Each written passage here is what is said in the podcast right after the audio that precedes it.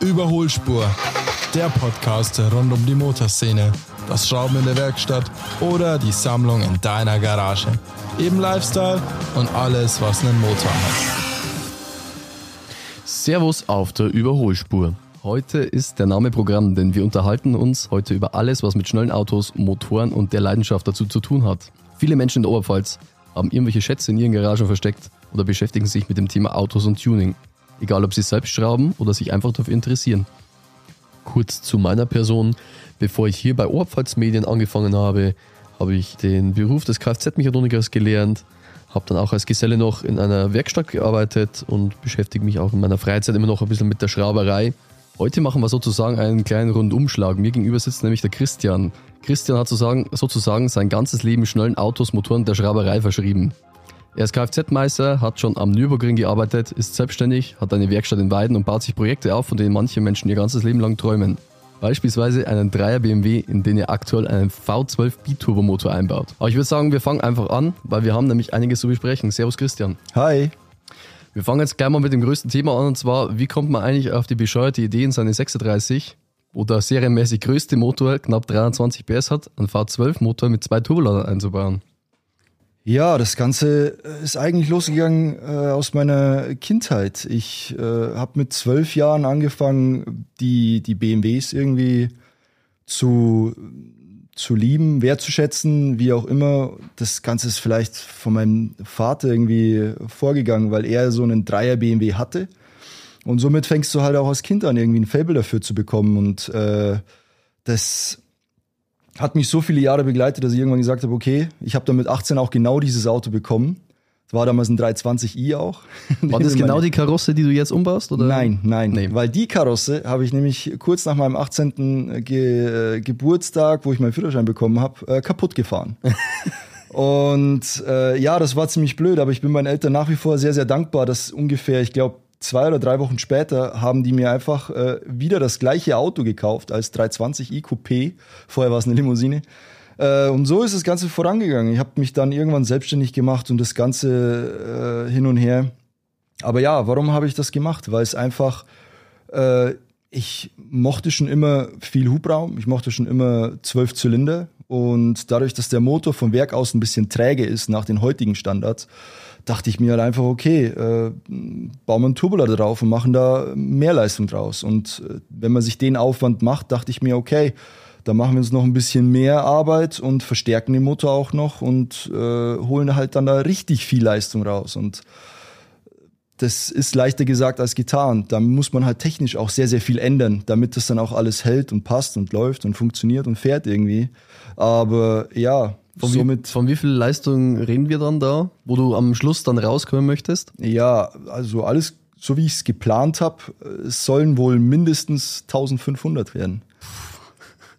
Ja, es ist ziemlich extrem alles, aber wenn man sich ein bisschen mit, ja, mit, mit den heutigen Motoren auskennt, also es gibt auch viele äh, aus der VW-Szene, viele VR6-Fahrer, die mittlerweile aus ihren Sechszylindern den VR6-Motor, aus dem, den, der im Golf 3 verbaut worden ist, und auch in einigen anderen äh, Modellen, die holen halt teilweise aus Sechszylindern 1100, 1200 PS raus. Ne? Das mhm. ist mechanisch weitaus äh, aufwendiger oder sagen wir mal so beanspruchender und belastender als ein Zwölfzylinder mit 1500 PS.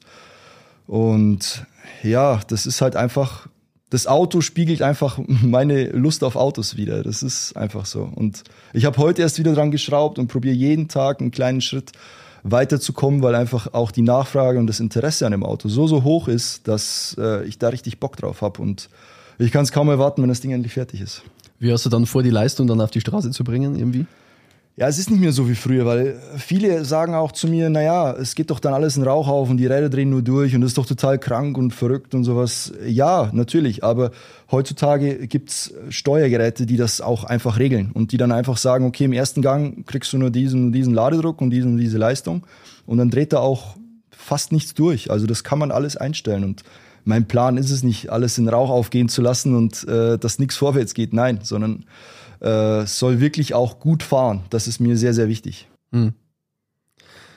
Ich habe das Auto das erste Mal gesehen, ich glaube, das ist schon sieben Jahre her, da stand es. Sechs, sechs, oder, oder sechs, sechs Jahre, Jahre her. Ihn, ja.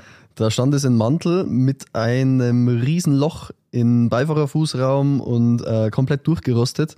Jetzt könnte man sich natürlich fragen, warum wolltest du genau die Karosse aufbauen und hast dann nicht einfach für, damals waren sie ja noch eigentlich ziemlich billig, die, wir reden über ein 36 BMW Mhm. Baujahr, Ja, ja. was haben wir für Baujahr? 96. 96. Die haben ja damals noch für, sagen wir mal, 1000 Euro ein relativ gutes Auto bekommen. Ja, das ist äh, viele Jahre her, ja. Ich habe ja vor sechs Jahren angefangen damit. Ähm, ich habe mich damals, ich habe das Projekt auch, muss ich dazu sagen, von Anfang an genauso geplant. Also ich bin mir nicht großartig abgeweicht, weil ich mir gedacht habe, das ist mir zu aufwendig oder sonst irgendwas. Ja, und dann habe ich mich auf die Suche begeben. Dann habe ich einfach bei einem, ähm, äh, was weiß ich, bei mobile.de oder bei eBay Kleinanzeigen oder sowas gesucht. Habe dann auch mehrere Autos gefunden, wo ich die als gute Basis gesehen habe. Bin dann damals nach Nürnberg getigert, habe mir das Auto angeguckt, bin von dem Händler rausgegangen und habe mir gedacht, boah scheiße, ich muss irgendwas anderes suchen, weil das Ding ist total Schrott. und bin dann raus ins Auto, ich weiß noch, als ob es gestern gewesen wäre, schau nochmal mobile.de bei Kleinanzeigen durch, ob ich da irgendwas in der Region finde.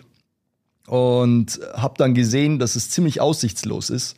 Und man muss dazu sagen, der Dreier hat halt eine verdammt gute Ausstattung für die damalige Zeit gehabt. Und deswegen dachte ich mir so, okay, er, ich kann in alle vier Wagenheberaufnahmen meine Faust durchstecken. okay. Aber muss man halt dann alles machen. Ne? Ich habe mir dann echt viele Gedanken gemacht, habe das, äh, das Auto dann mitgenommen. Und als ich ihn dann das erste Mal auf der Hebebühne hatte, ist mir eiskalten Rücken runtergelaufen. Aber Vor. Schreck. Ja, vor Schreck natürlich, weil das Ding war komplett braun von unten. Da war, äh, war keine Farbe mehr dran. Aber ja, was, was machen? Alles rausgeflext, eingeschweißt, Reparaturbleche teilweise selber angefertigt, teilweise gekauft, eingeschweißt und irgendwann, Step by Step, ist es halt dann wieder ein richtiges Auto geworden. Und ja.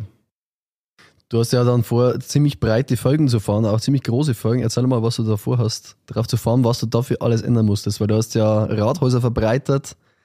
Äh, wenn man so das Originalauto daneben hinstellt, könnte man dann wahrscheinlich die kleine Schwester darin sehen. Ja, das stimmt, ja, weil äh, es macht, finde ich, auch irgendwo alles Sinn. Da ich die Leistung fahren will, müssen halt auch dementsprechend, dementsprechend äh, breite Räder drauf. Man sieht das meistens an irgendwelchen Porsches, dass die halt hinten ziemlich breite Schlappen haben. Äh, natürlich könnte man es auch nicht machen, aber dann würde man unter so einem normalen Dreier BMW 36 vielleicht 275er, 285er Räder vielleicht bekommen. Das ist dann schon komplett am Limit und wird im Rathaus dann auch schon sehr, sehr eng. Deswegen habe ich die Rathäuser ausgeschnitten und äh, dementsprechend verbreitet. Das Auto sieht eigentlich relativ genau, ziemlich genauso aus wie in der DTM damals, äh, die halt in den 90er Jahren gefahren ist, auch im 3er BMW 36. Ich habe auch den Bodykit selber gebaut und so nachempfunden nach diesem Stil, weil er mir schon von klein auf sehr, sehr gefallen hat. Und ja, äh, deswegen auch diese breiten Räder. Es sind hinten 12 mal 19 und vorne 10 mal 19 ähm, mit, ja, das spielt nicht groß zur, zur Sache, äh, mit 245ern und 305er Reifen hinten, die er auch braucht, ja, um das für die irgendwie Leistung, ansatzweise auf die Straße zu bringen. Ne? Ja. Reden wir mal über den Punkt Kosten. Was denkst du, wird dich das Projekt, wenn du fertig bist, gekostet haben? An Nerven ein zweites Leben.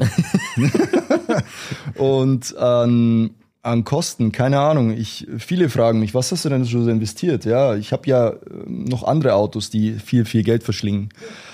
Und bei dem Auto, ich weiß es nicht mehr genau, ehrlich gesagt. Also ich habe da bestimmt, man muss jetzt nur vom Materialwert ausgehen. Man muss auch dazu sagen, ich bin so ein kleiner äh, Zigeuner, sage ich jetzt mal, der probiert auch immer das günstigste zum besten Preis, also das beste Material zum günstigsten Preis zu bekommen. Und aber nichtsdestotrotz, manchmal, es gibt halt gewisse Sachen, gerade auch Motorenbauteile und so, da kannst du nur auf Qualität setzen. Und diese Firmen, die lassen sich auch nicht lumpen, die verlangen da den vollen Preis. Ob das jetzt Sachs in Deutschland für die Kupplung ist, ob das die Schmiedekolben oder die Pleuel sind oder BMW mit irgendwelchen Lagerschalen und Gleitschienen und sonst irgendwas, denen ist es äh, völlig egal, was du da Cooles zusammenbaust. Du zahlst einfach den vollen Preis. Und ja, ich vermute mal, um darauf zurückzukommen, bis jetzt, ich habe in letzter Zeit wieder sehr, sehr viel investiert, wahrscheinlich knapp 50.000 Bis jetzt. bis jetzt, ja. Aber ich bin auch, Gott sei Dank, ich hoffe es, äh, ziemlich, ziemlich am am Ende. Kannst du ungefähr über, überschlagen, was der Motor allein gekostet hat? Boah, Weil das ist ja, ich denke mal, ich kann mir ja vorstellen, dass das so mal jetzt, also der größte Kostenfaktor an dem Auto ist eigentlich der Motor. Ich denke mal, das restliche Zeug wirst du ziemlich selber gemacht haben. Ja, ja, das stimmt. Ähm, aber nichtsdestotrotz, der Motor selber, du wirst lachen, aber der hat 350 Euro gekostet. Mhm, aber mit den ganzen Anbauteilen? Ja, da kannst du 20.000 wahrscheinlich. Ja. Hast du den selber zusammengebaut oder hast du es machen lassen dann? Ähm, die Motor, ich sag mal so, diese Fräsarbeiten, dieses Honen, Bohren mhm. und äh, Planen und so weiter, das kann ich nicht. Dafür habe ich nicht die Werkstattausrüstung. Das könnte ich technisch, aber mir ist es nicht wert, das, mir diese Geräte in die Werkstatt zu stellen. Ähm, weil ich mache schon sehr, sehr viel und äh, ich sag's mir immer so, ich muss nicht alles können. Das, äh, von daher, nee, das macht eine externe Firma.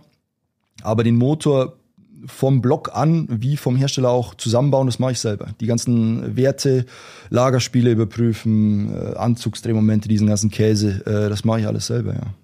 Was hat dich so am meisten aufgehalten in dem ganzen Projekt? Was war so die größte Schwierigkeit? Die größte Schwierigkeit war eigentlich dieser V12-Umbau. Weil, wenn ich jetzt so drüber nachdenke, das Auto war halt nie für so einen riesen Motor äh, äh gebaut.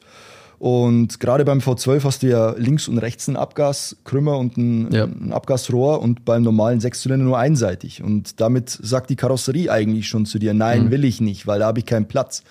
Äh, deswegen, ja, das ist eigentlich so, war die größte Hürde, da, weil die Vorderachse verändert werden musste, das Lenkgetriebe und die ganzen Achsbauteile mussten geändert werden.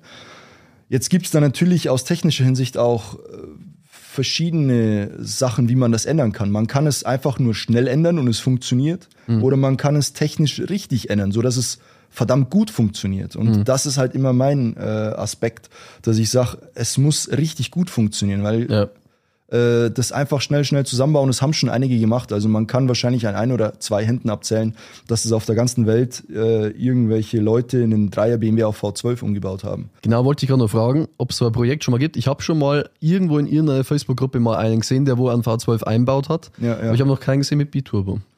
Ja, ich habe auch schon irgendwelche Hinterhof-Turbo-Umbauten auf V12 gesehen, aber ähm, das sieht für mich alleine auf den Bildern schon immer aus, als ob das irgend so ein Schnellschrauber kurz zusammengebaut hat und irgendwie, dass es funktioniert, das ist aber nicht meine, meine Art. Also ich baue das dann, wenn dann schon so, dass das auch gut zerlegbar ist, dass das hält, dass das nicht bricht, dass es, also man kann so viel mehr falsch machen als richtig. Das ist unglaublich und das ist, war wahrscheinlich die größte Herausforderung, ja, den Motor da reinzubekommen und dann letztendlich noch die Turbolader, ja, weil die nehmen auch gut Platz weg. Wie steht das Auto aktuell da? Wie weit bist du? Kannst du vielleicht eine Prozentzahl in den Raum schmeißen? Und was ich. muss noch gemacht werden? Ich war letztens bei dir. Mhm. Vielleicht fahren wir auch noch mal raus und machen ein paar Fotos. Also Hinterachse ist, glaube ich, drin. Die Hinterachse ist soweit auch fertig, habe ich heute komplett fertig gemacht. Ja, der Tank ist drin. Ähm, die Auspuffanlage ist fertig, die Krümmer sind geschweißt, die mussten natürlich, die Abgaskrümmer mussten natürlich äh, geändert werden, so dass die Turbolader dran passen. Mhm. Ähm, also ich würde von der Prozentzahl sagen, dass es wahrscheinlich ungefähr so 70, 75 Prozent sind. Wann willst du fertig sein? Dieses Jahr im Sommer. Und der soll auch TÜV-Zulassung bekommen? Soll er, ja. Ähm, es gibt aktuell auch noch ähm, TÜV-Prüfer, die sich dafür spezialisiert haben. Ich habe mich da schon schlau gemacht. Also ich saug mir das nicht aus den Fingern. Hm.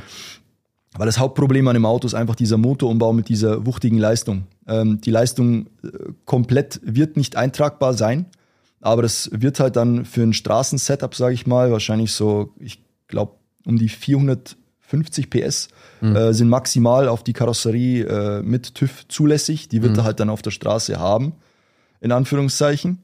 Ähm, und wenn man halt dann eine andere Map fährt, das heißt mehr Ladedruck und so weiter, dann wird er halt deutlich mehr haben. Und ja, das ist so mein Plan.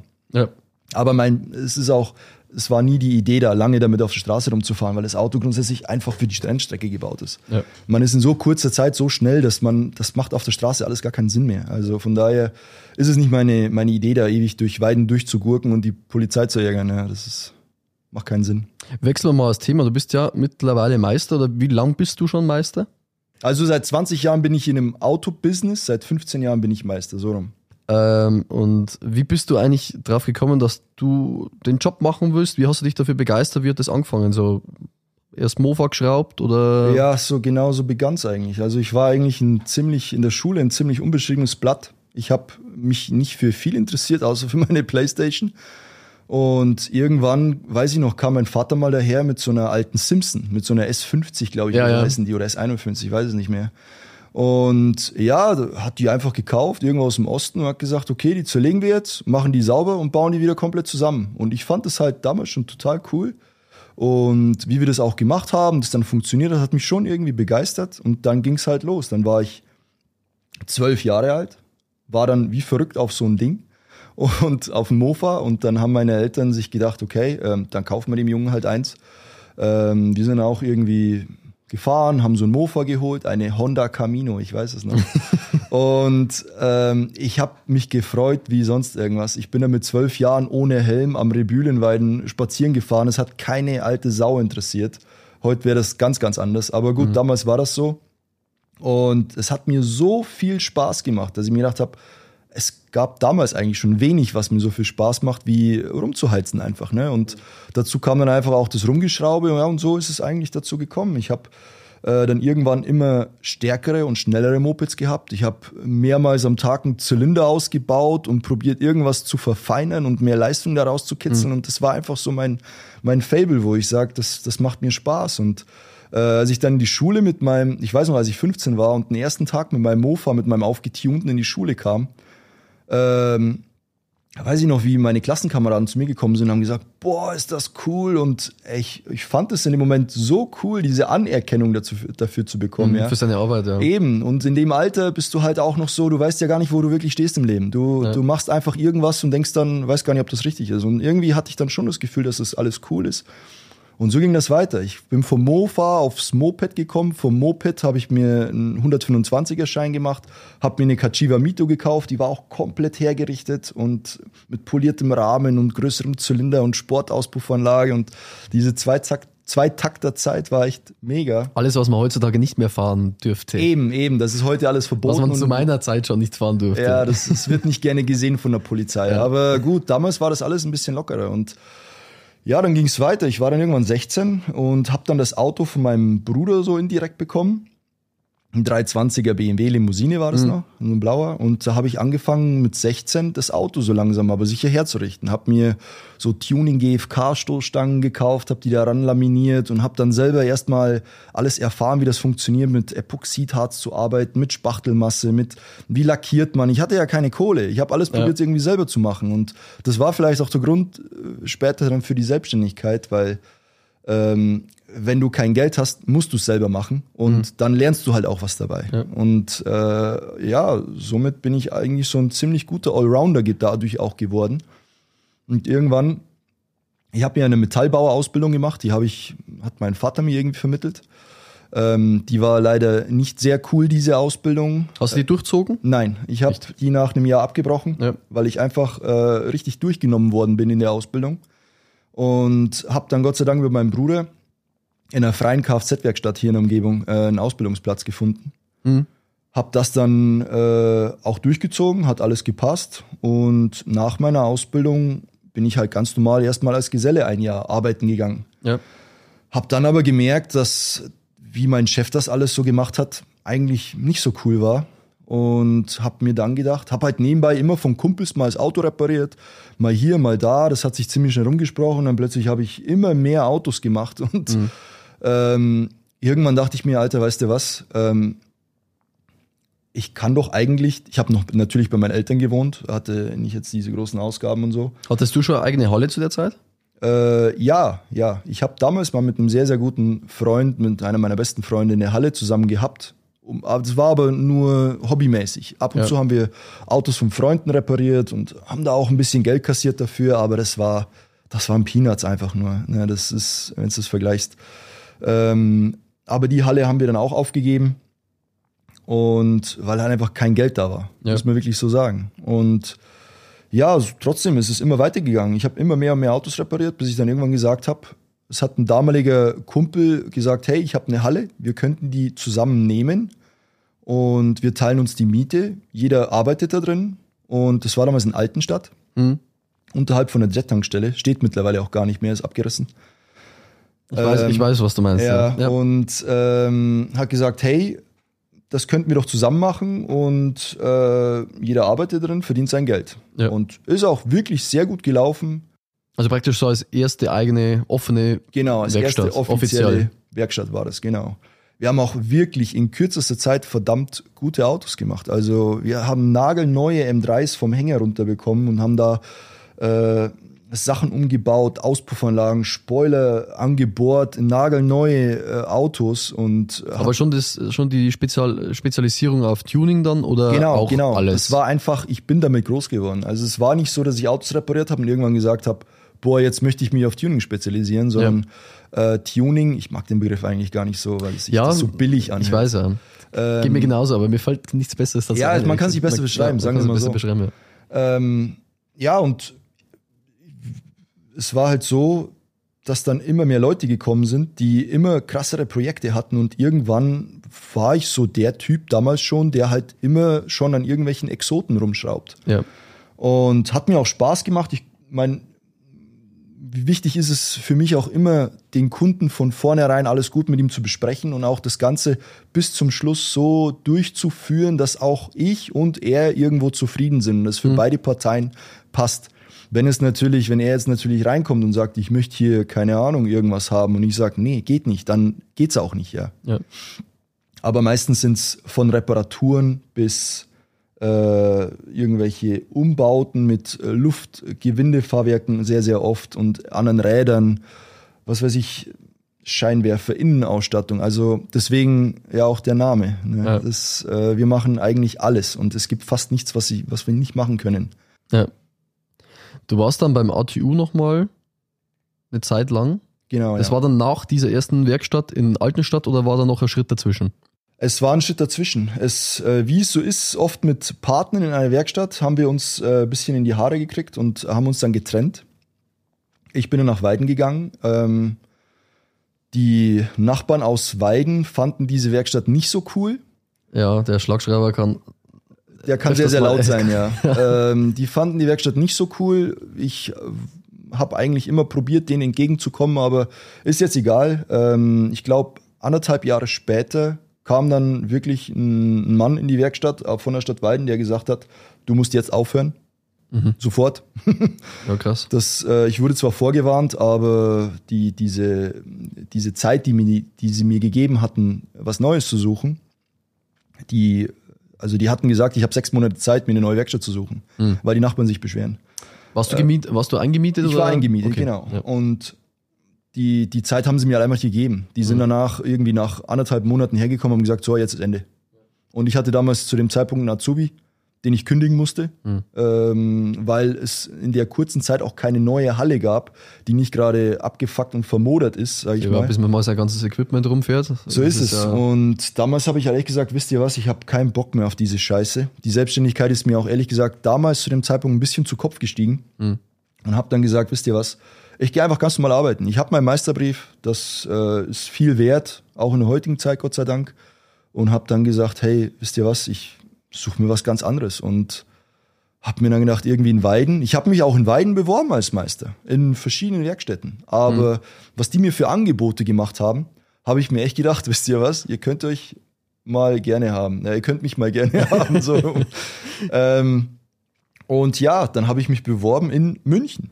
Ja. Ich habe mich in München äh, über einen Headhunter beworben. Oder besser gesagt, ein Headhunter ist auf mich zugekommen und hat gesagt, hey, ich hätte hier eine coole Meisterstelle. Ähm, könntest du dich mal bewerben? Fahr da mal hin, mach ein Vorstellungsgespräch. Dann bin ich da hingefahren, nach München, habe ein Forschungsgespräch gehabt. Die haben mir auch eine, eine, einen Lohn vor die Nase gesetzt, wo ich gesagt habe, nein, danke, habe mich umgedreht und bin gegangen. Drei Tage später haben sie angerufen und haben gesagt, wir packen noch mal ordentlich was drauf. Und ähm, dann habe ich gesagt, okay, vor allem ist es ausbaufähig, also wäre es zumindest schon mal ein guter Einstieg in München.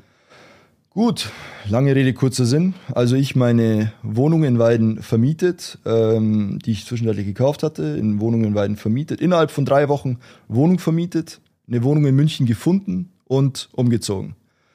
Ja, und dann stand ich da am 2.1., glaube ich, 2014 war das, in München, bei ATU, in der größten Filiale, die ATU überhaupt hat.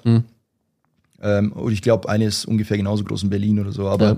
da ist richtig Remi Demi, Alter. Da, da geht richtig der Punk ab in der Filiale. ähm, stand ich am ersten Tag da und ja, da- die- du wirst überlaufen von den Kunden. Das, an meinem Meisterpult sind teilweise zehn Leute hintereinander gestanden, die alle nur eine kurze Frage zur Reparatur, zum Auto und so weiter hatten. Und du hast da mit allen Schichten zu tun der, der Menschen, vom, vom größten Penner bis zum Millionär, der, den sein Auto halt kaputt ist. Und die für, für die Münchner, ich sag mal so, ATU ist ehrlich gesagt nicht ganz so verrufen in München wie in Weiden und Umgebung. Ähm, und von daher fährt jeder normale Mensch in München, die meisten halt zumindest zur ATU und lassen dort ihre Autos. Ja, ist eine große Kette. Also Eben, grundsätzlich will ich auch kein schlechtes Haar an ATU lassen. Also Ja. die machen gute Arbeit, es ist wie in jeder anderen Werkstatt. Es gibt gute und es gibt schlechte. Richtig, ja. einfach. Und ähm, dann war das halt so. Ich äh, hatte da verdammt viel zu tun und aber nichtsdestotrotz muss ich sagen, nach ungefähr ein, zwei Wochen bin ich in der Filiale gestanden und habe mir gedacht, okay Leute, und das war's jetzt hier? Hm. Das ist die Meisterstelle? ja. habe ich mir gedacht.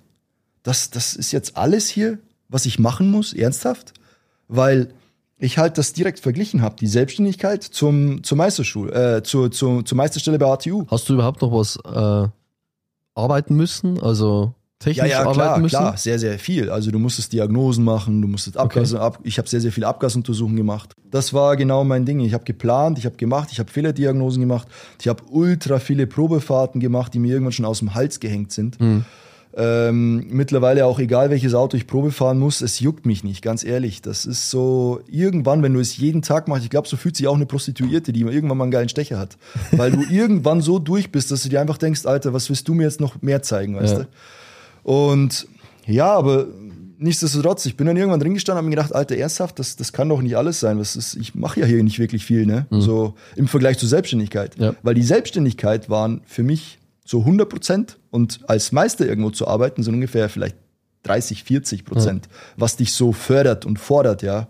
Wie lange hast du das dann gemacht Ich insgesamt? war, glaube ich, ungefähr viereinhalb Jahre oder so bei AT. ja, eigentlich doch dann schon relativ lange. Ja, weil ich halt ein bisschen gewandert bin, sage ich mal. Also ich bin von München äh, hauptsächlich nach Regensburg gegangen, in eine andere AT4, weil ich da auch umgezogen bin nach Regensburg. Bin damals äh, mit meiner jetzigen Frau zusammengezogen in Regensburg. Und ähm, ja, von Regensburg haben sie mich halt überall ein bisschen hingeschickt, da immer da, wo es gebrannt hat. Ich war in Ingolstadt, ich war in Neumarkt, ich war, ach Gott weiß wo, überall. Teilweise mal eine Woche, teilweise mal zwei Wochen. Dann, ich habe alle Schulungen, also sehr, sehr viele Schulungen, würde ich jetzt sagen, von ATU durchgemacht, was Mitarbeiterförderung angeht, was ähm, Auszubildende angeht, was Problembehandlungen angeht und Diagnosen und lauter Scheiße. So viel Kacke war da dabei, wo ich mir einfach gedacht habe, hey, ich gehe da nur hin, sitze meine Zeit ab, trinke meinen Kaffee, nehme ein bisschen was mit, Ja. infotechnisch und fahre wieder nach Hause. Also da war so viel Scheiße dabei, wo ich. Ja, aber gut, da hatte ich keinen Einfluss drauf. Das musste Ja. ich halt mitmachen, weil ich da angestellt war. Wie bist du dann wieder zurückgekommen in die Heimat? Naja, es war so, ich war in Regensburg und ähm, war, ich bin ja von München nach Regensburg gewechselt. Und nach anderthalb Jahren in Regensburg, wo ich gewohnt habe auch, äh, mit meiner jetzigen Frau, wie gesagt, zusammen, haben wir dann irgendwann gesagt, okay, wir sind jedes Wochenende in Weiden und äh, hatten einfach keine Lust mehr. Sonntagabend wieder zurück nach Regensburg. Es sind ja doch irgendwie ungefähr eine Dreiviertelstunde Fahrt. Ja. Ähm, und haben dann echt irgendwann gesagt, hey, wir ziehen dann einfach nach Weiden wieder und haben da dann zwischenzeitlich unsere, unser Haus unten renoviert und sind dann da in das Haus gezogen und bin dann von der ATU auch wieder, äh, mein damaliger Chef hat mir dann zwei Jobs angeboten, also entweder in der, im Callcenter in, bei, in der ATU-Zentrale Ja. oder in Marktredwitz Werkstattleiter. Oder Schwandorf hat er mir auch angeboten. Und dann, Ich glaube, im Callcenter wärst du jetzt nicht gut aufgehoben gewesen. Nee, ich glaube, man hätte mich da nicht so gemocht. ähm, aber ja, dann dachte ich mir, okay, Mark Drittwitz soll so in ATU-Kreisen ein bisschen cooler sein äh, als äh, Schwandorf und dann bin ich nach Mark Drittwitz. War dann da auch nochmal insgesamt ein Jahr, glaube ich, anderthalb, auch als Werkstattleiter. Auch eine coole Filiale, viele coole Mitarbeiter. Ähm, aber irgendwann, mich hat's halt die ganze Zeit getriggert, irgendwie äh, wieder was Eigenes aufzumachen. Ne? Und ich habe dann echt so im Background, muss ich sagen, ähm, das mit der Bank alles so beschlossen und äh, habe dann Gott sei Dank durch Zufall, durch wi- wirklich äh, viele, viele Kontakte diese Halle auch gefunden, in der ich jetzt bin. Hast du die Und- selber noch gebaut? Nee, nee, nee, die ist. Aber du hast äh, die selber umgebaut. Weil genau, da war ich ja mal umgebaut. Ja, die ist äh, umgebaut worden. Und ja, ich habe die Halle gefunden und dann irgendwann alles im Hintergrund, obwohl ich ganz normal angestellt war, vorbereitet, sage ich mal, meine Selbstständigkeit wieder, was wirklich nicht einfach war, ähm, weil da einem sehr, sehr viele Steine in den Weg gelegt werden. Das kannst du dir nicht vorstellen. Ähm, aber nichtsdestotrotz, ich habe da nicht aufgegeben, bin da dran geblieben und ja, jetzt im März werden es fünf Jahre, dass ich dann wieder, wieder in der Halle bin. Das ist die Zeit. Das ist, das ist krass, mir kommt das vor wie vor zwei, drei Jahren. Ja, ja. kommt mir auch ehrlich gesagt so vor, aber. Um es den Leuten nochmal zu sagen, es ist neben dem TÜV in Weiden. äh, man kann es vielleicht daran erkennen, dass das Schild die ganze Zeit blinkt nachts. Ja, es ist, ist eigentlich kaputt, ja, aber es ist gut kaputt, sage ich mal. Hast du irgendeine skurrile Story mit irgendeinem Kunden von dir auf Lager? Ich kann dir den ganzen Tag von skurrilen Stories erzählen. Na, erzähl mal eine. Aber ohne dass, Namen am besten. Äh, puh. äh, ist mir bei ATU passiert. Es kam ein Kunde, simple Sache eigentlich. Es kam ein Kunde, der hat vier neue Reifen bekommen. Hm. Kam dann, der war wirklich wütend, ja. Also der kam wie so eine Dampflok auf mich zugelaufen, äh, zum Werkstattleiter natürlich, weil du bist der Louis für alles. Du bist Ansprechpartner. Genau. Du kriegst alles ähm, ist aber auch cool. Also ich bin gut damit. Die sollen gar nicht die Mechaniker voll quatschen. Ich war immer der Ansprechpartner, ich habe das geregelt. Und dann kam der und sagt, ich soll mal mitkommen. Und dann bin ich zu seinem Auto und er so, merken Sie etwas? Und ich so, nein, wieso? Was, was ist denn passiert? Ja, ich habe äh, gestern vier neue Reifen bekommen.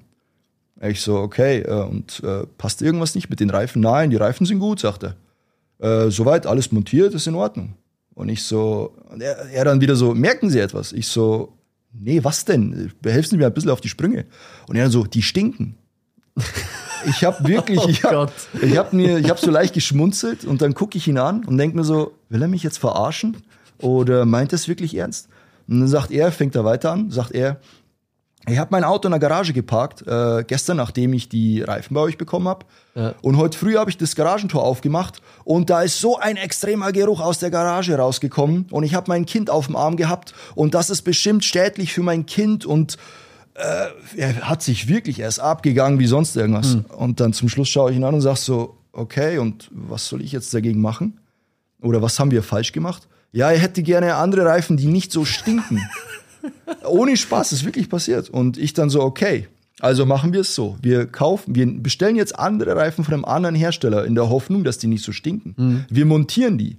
Und wenn die dann doch so stinken, ja, wie die vielleicht sogar noch mehr, man weiß es ja nicht. Ja. Ähm, weil neue Reifen, die gasen halt ein bisschen, muss ja, man dazu klar. sagen. Dieser Weichmacher in dem Gummi und so weiter, das dauert eine Woche, zwei und dann ist das weg. Also wenn mal ein bisschen gefahren ist, dann fährt sich das schon raus meistens. Eben. Ich habe probiert, das der Hohlbirne zu erklären, aber der wollte es partout nicht schnallen. Und äh, dann zum Schluss hat er halt eingesehen, dass wenn wir andere Reifen drauf montieren würden, dass die wahrscheinlich genauso stinken oder sogar noch mehr. Ja. Und er ist dann äh, weggefahren, war relativ sauer, aber dann stehst du da und denkst dir, was, was, ist, was ist gerade passiert? Eben, was wollte der von mir? Ehrlich, das ist wie wenn du in, äh, nach der Toilette rausgehst und sagst, warum stinkt's da jetzt? Ja, Alter, das ist, ist halt einfach ja, so. Guter Vergleich. Halt Manche Sachen kann man halt nicht ändern. Ja. Ne? Das ist. Und damit endet der erste Teil mit dem Christian. Es folgen noch zwei weitere und darum geht's im nächsten Teil. Jetzt haben wir ja gerade schon über das äh, Wort Tuning gesprochen. Was nervt dich eigentlich am meisten an dieser Szene? Was mich am meisten nervt, ist, äh, dass die Szene seit Jahren, ehrlich gesagt, von der Politik kaputt gemacht wird. Für Hintergrundinformationen, Fotos, Videos und so weiter, schaut doch bitte mal auf unserer Instagram-Seite Überholspur-Podcast vorbei. Wenn ihr irgendwas zu dem Thema zu sagen habt oder ihr vielleicht auch selber irgendwie ein Projekt in der Garage habt oder Auto begeistert seid und da richtig was darüber erzeugen könnt, dann könnt ihr mir gerne mal eine Mail schreiben an überholspur mit ue at oberpfalzmedien.de.